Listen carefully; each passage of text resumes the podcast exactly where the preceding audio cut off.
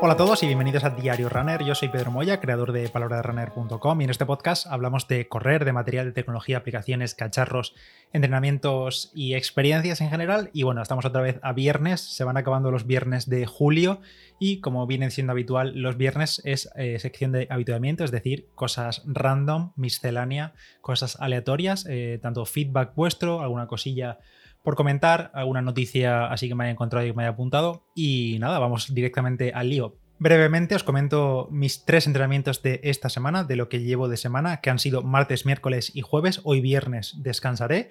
Y pues mira, estoy viendo aquí en Strava y justamente los tres entrenamientos han sido casualmente de 16 kilómetros. Bueno, casualmente. Dos de ellos eh, tienen que ser exactamente iguales porque ha sido exactamente el mismo recorrido, de dos rodajes eh, como salían, eh, subiendo las cuestas, porque es un, circuito un poquito ondulado, pues subiendo al tran tran y bajando y en llano, pues al ritmo que bien, que no voy muy fatigado, pero voy bien. Exactamente los dos en una hora 24, una hora 25, 16 kilómetros y medio y 16 y medio. Siguiendo probando material, alimentación, nutrición con 100, 120 gramos de hidratos de carbono. Y el diferente esta semana ha sido el miércoles que hice cuestas esta vez en el circuito de cuestas, 8 cuestas de casi 800 metros, en total otros 460 metros positivos acumulados. Y luego para finalizar después de las 8 cuestas de 800 metros y con sus correspondientes bajadas para recuperar y volver a subir, pues hice un 5 por 100 eh, como si fuesen strides, em, aceleraciones, como decíamos en el episodio aquel con Roland, de 100 metros, eh, que ni mirando el reloj de ritmo ni nada, simplemente mirar 100 metros y lap y ya está. Ah, creo que salieron a 3.30 y pico, pero vamos, que nada, por soltar un poco las piernas después de un entrenamiento, entre comillas, lento y fueron otros 16 kilómetros. Eh, en el momento de grabar esto, llevo como unos 49 kilómetros esta semana y me gustaría acabarla sobre los 70 y pico y ya, como dije, ir bajando eh, porque faltan tres semanas para el Veleta, así que esta semana, de fin de semana, pues haré mañana sábado, quizá mañana sábado haga lo largo, como la semana pasada, que hice el, largo el sábado, y así ya me lo quito de en medio, lo mismo hago pues 25, quizá, por ahí, y ya cuadraré el domingo muy suave de recuperación para cuadrar esos 70 y pico kilómetros, así que nada, ya va quedando menos, y nada, por ello vamos. Por otra parte, hoy empiezan los Juegos Olímpicos, o mejor dicho, hoy es eh, la ceremonia de inauguración, aunque algunos deportes como el fútbol ya llevan unos días participando, que por cierto, me alegra que os gustase tanto la aplicación oficial como el podcast de, ayer, que sabéis que lo tenéis ahí en palabraderunner.com, esa aplicación para poder seguir los Juegos Olímpicos. Pues respecto a esto, le leía en Twitter a Ernest Riveras que eh, normalmente solemos decir Olimpiadas y Juegos Olímpicos como mm, cosas eh, sinónimas, digamos. Eh, se le puede llamar, como que se le puede llamar a los Juegos Olímpicos de Tokio las Olimpiadas de Tokio también. Pero, curiosamente, lo que comentaba Ernest es que no son sinónimos como tal. los Juegos Olímpicos son como tal los 16 días de competición y las Olimpiadas o la Olimpiada es el periodo de cuatro años que va de un Juego Olímpico a otros Juegos Olímpicos, que normalmente suelen ser cuatro años, en este caso por el tema de la pandemia y el COVID han sido cinco años, pero ya lo sabéis por si algún día os sale la pregunta en el trivial o yo que sé, o en el party, que los Juegos Olímpicos es la semana, las dos semanas de competición como tal, y la Olimpiada es el periodo entre Juegos Olímpicos y Juegos Olímpicos. Ahí os dejo ese dato. Y pasando a otro tema, los que tengáis un Apple Watch, esta semana ha llegado, o creo que hace eh, justo siete días, porque tengo aquí la nota de prensa, ha llegado Storytel, la aplicación de Storytel al Apple Watch. Storytel es una aplicación o una, un servicio, una aplicación, una plataforma de audiolibros principalmente, audiolibros, libros electrónicos, también creo que tiene podcast, aunque la verdad que ni idea, supongo que sí tendrá uno exclusivo, imagino, pero principalmente de audiolibros. Pues bien, ahora ya está Storytel compatible con el Apple Watch y se pueden descargar los audiolibros directamente en el reloj y nada, pues escucharlos desde ahí, llevarlos sin conexión, sin dependencia con el iPhone y escucharlos directamente, por ejemplo, si tenemos unos AirPods o unos auriculares eh, Bluetooth directamente conectados al reloj y nada, pues desde el reloj se controla la reproducción, la velocidad y todo eso para escuchar audiolibros directamente desde el Apple Watch. Así que nada, ahí lo tenéis si tenéis un, y luego respecto a feedback y comentarios vuestros, tengo la verdad que bastantes esta semana, sobre todo porque el episodio y el artículo de cómo lavar las zapatillas, muchos habéis comentado cómo lo hacéis vosotros, así que ahora lo comento, pero antes, eh, a ver, que tengo aquí algunos. Un anónimo, lo siento, no tiene nombre, anónimo en iVoox me dejó un comentario de, hola Pedro, ¿cuál de las combinaciones con maltodextrina te ha ido mejor? Dudo si probar la de Procis o la de Bocarbs de HSN. Un saludo. Bueno, no te puedo llamar por ningún nombre porque es un usuario anónimo, literalmente Eh, yo, si me tuviese que quedar entre alguna de esas dos que comentas, de Procis, la mezcla de Procis o la mezcla de Evocarbs, me quedaría sin duda por, con la de Procis. Primero, por el ratio de fructosa maltodextrina, que en el, en el, caso de la de 2 kilos, que es la que yo he comprado última, maltodextrina más fructosa 2 kilos, tiene 65% de malto y 32% de fructosa, lo cual es un ratio bastante bueno. Y también tiene un mejor sabor que la de Evocarbs de HSN, que como ya os he comentado en otro episodio, es muy dulce y yo al menos la mezclo. Y además en la de Evocarbs me parece que la fructosa, mm, el porcentaje era muy pequeñito. Y luego, bueno, mm, por otra parte, Evocarbs me parece que también tiene electrolitos. Así que bueno, pues es un poco poner la balanza, pero yo si tuviese que quedarme con alguna por las dos que he probado, eh, me quedaría con la mezcla de Procis. Esto, bueno, yo me la pago, no patrocina ninguna de las dos marcas, así que eh, esto es cuestión de probar, porque quizá a uno le siente bien una cosa y otro otra. A mí me sienta bien las dos, pero si tuviese que quedarme, me quedaba con la de Procis ahora mismo. Estoy pendiente también de probar a hacerme la mezcla yo mismo, comprando la malto por un lado, la fructosa por otro y añadirle si quiero electrolitos o lo que sea, pero como esto no ya no me da tiempo a hacerlo y no creo que lo haga, seguramente de cara a la carrera me quede con la mezcla de Procis, el bote que lleva ya mezclado la maltodextrina y la fructosa y me quedaré con eso. Así que bueno, ahí está mi respuesta para Anónimo. Por otra parte, el usuario, el oyente El Padrino 80, que así es como se llama en iVoox, me dejó un comentario allí en el episodio, creo que fue del viernes, en el que comenté un poco el tema de los habituamientos del Veleta y tal. Me dijo que él, en su subida al Veleta, lo único que llevó fue un cinturón de Wong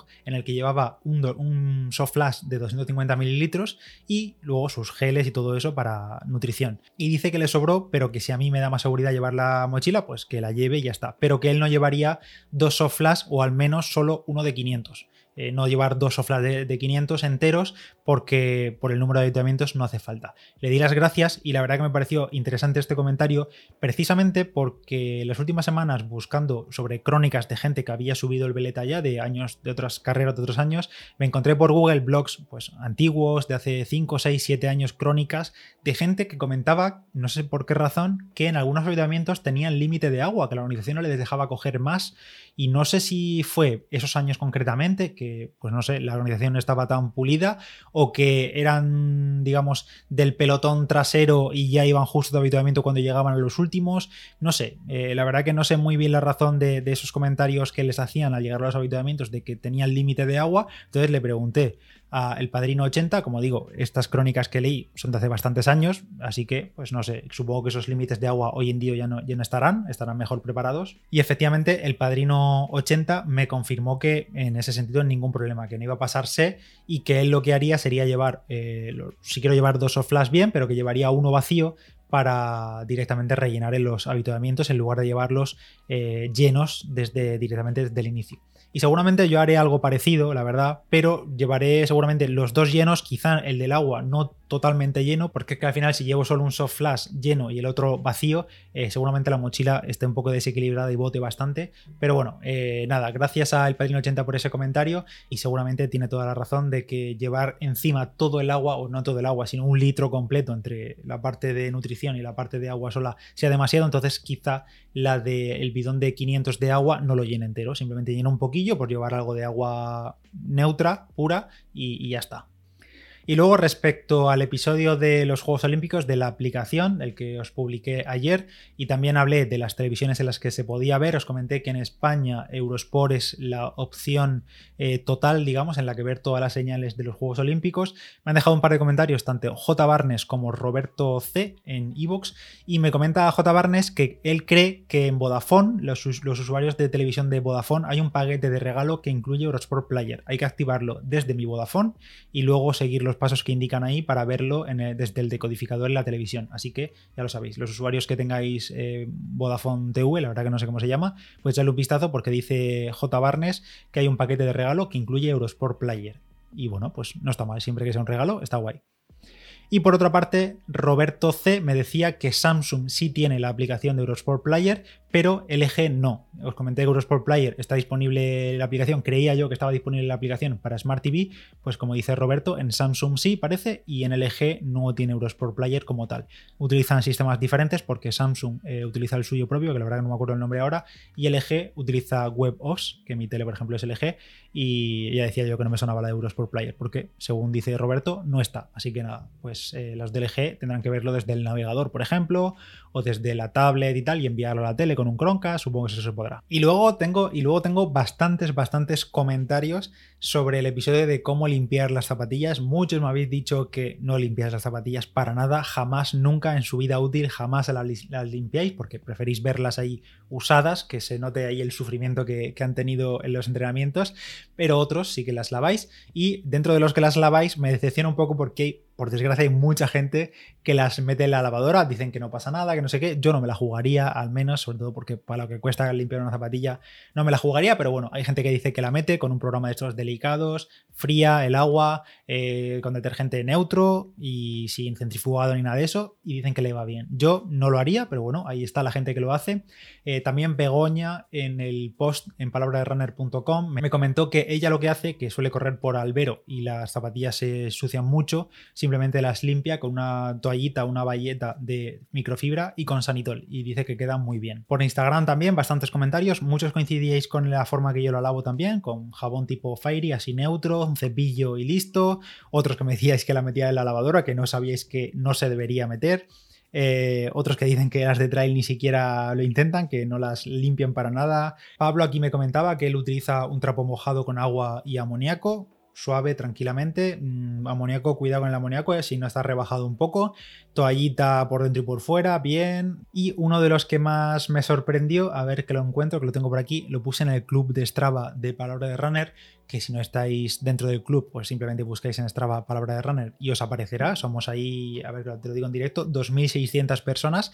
Pues eh, Manuel Marín me comentó, dice que si las zapatillas no están con muchísimo barro, el lavavajillas puede ser una buena opción. Él dice que con un programa de lavavajillas de enjuague, brillo o aclarado, que es como suelen ser los programas así cortos, sin calor, dice que él las metes y te las deja como nuevas. Yo esto no lo he visto nunca, no se me habría ocurrido nunca meter las zapatillas al lavavajillas vajillas, pero oye, si alguien se quiere animar a intentarlo y cuenta cómo le ha salido, pues fenomenal. Pero ya sabéis, un programa de estos cortito eh, y de brillo aclarado y ya está, sin mucho enjuague, porque lo mismo, eh, si se calienta muchísimo, pues a tomar por saco todos los termos sellados y los materiales. Tiene que ser algo que sepáis que el programa de vuestro lavavajillas es corto y sin ser abrasivo con la temperatura y mucho menos meterle ningún detergente así muy fuerte. Así que nada, ya lo sabéis. Manuel dice que con el lavavajillas puede ser una buena herramienta. Ah, mira, ya que lo veo aquí, dentro del post de lavar las zapatillas, pues una fotografía de un armario que tengo donde tengo bastantes zapatillas y están colocadas como una especie de soporte de plástico y Alberto me comentó también por Strava que cuáles eran esos soportes para pilar la zapatilla, donde se pillaban y demás. Y son de Ikea, cuestan un euro por soporte y la verdad que cumplen su función, simplemente. Son para apilar las zapatillas, digamos, cada par va, se queda en columna, ya se ocupan un poco menos de espacio y queda bastante bien. Son soportes de plástico sin más y oye, que cuestan un euro, así que bastante bien. Y creo que con esto ya no tengo nada más. Sí que tengo algo más, pero ya se queda demasiado largo y no quiero aburriros más. Eh, nos escuchamos la próxima semana. Este ha sido el diario runner de hoy. Que paséis buen fin de semana, buenos entrenamientos. Si tenéis alguna carrera popular este fin de semana, a por ella. Y nada, nos vemos en unos días. Yo soy Pedro Moya, palabra de runner en Instagram y gracias por estar ahí. Chao.